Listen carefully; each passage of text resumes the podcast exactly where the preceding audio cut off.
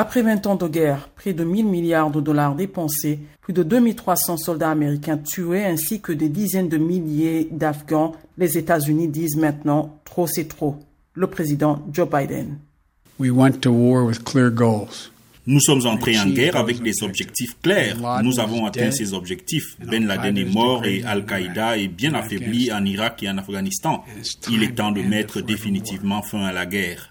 Le président Biden a annoncé que les 2500 soldats américains déployés en Afghanistan vont se retirer d'ici le 11 septembre, deux décennies après l'invasion de ce pays par les États-Unis à la suite des attaques du groupe Al-Qaïda dont les leaders avaient trouvé refuge en Afghanistan.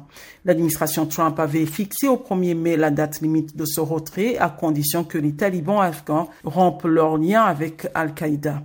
Joe Biden a fixé un retrait sans condition, arguant qu'il ne sert à rien de continuer à mener une guerre insoluble et d'attendre des résultats différents. Certains républicains affirment que les talibans vont reprendre le contrôle et porteront préjudice aux intérêts afghans et américains. Le sénateur républicain Lindsey Graham. Le président Biden a malheureusement choisi l'option la plus risquée, qui est de partir, quoi qu'il arrive.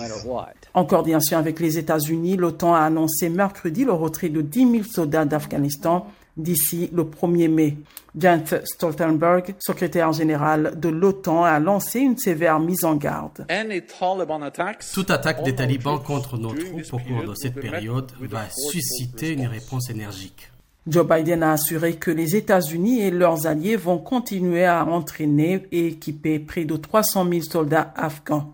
Washington promet aussi de soutenir les efforts humanitaires et de s'engager diplomatiquement. Nous appuierons les pourparlers de paix entre le gouvernement afghan et les talibans facilités par les Nations Unies et nous allons continuer de soutenir euh, les droits des femmes et des filles afghanes.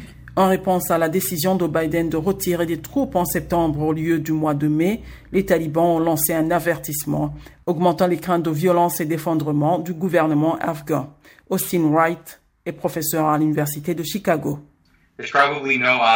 Il n'y a probablement aucune option qui réduit considérablement le niveau de violence. Il n'y a probablement pas non plus d'option sur la table pour construire l'Afghanistan que les États-Unis avaient probablement à l'esprit lorsqu'ils ont investi plus de 1000 milliards de dollars dans la guerre. Alors oui, c'est probablement la meilleure d'une série de mauvaises options. Le Conseil de paix afghan, un organe créé pour négocier avec les talibans, doit se réunir en Turquie à la fin de ce mois-ci, mais les perspectives de paix paraissent sombres. Après ces remarques, Joe Biden s'est rendu au cimetière national d'Arlington pour rendre hommage aux soldats américains tombés en Afghanistan.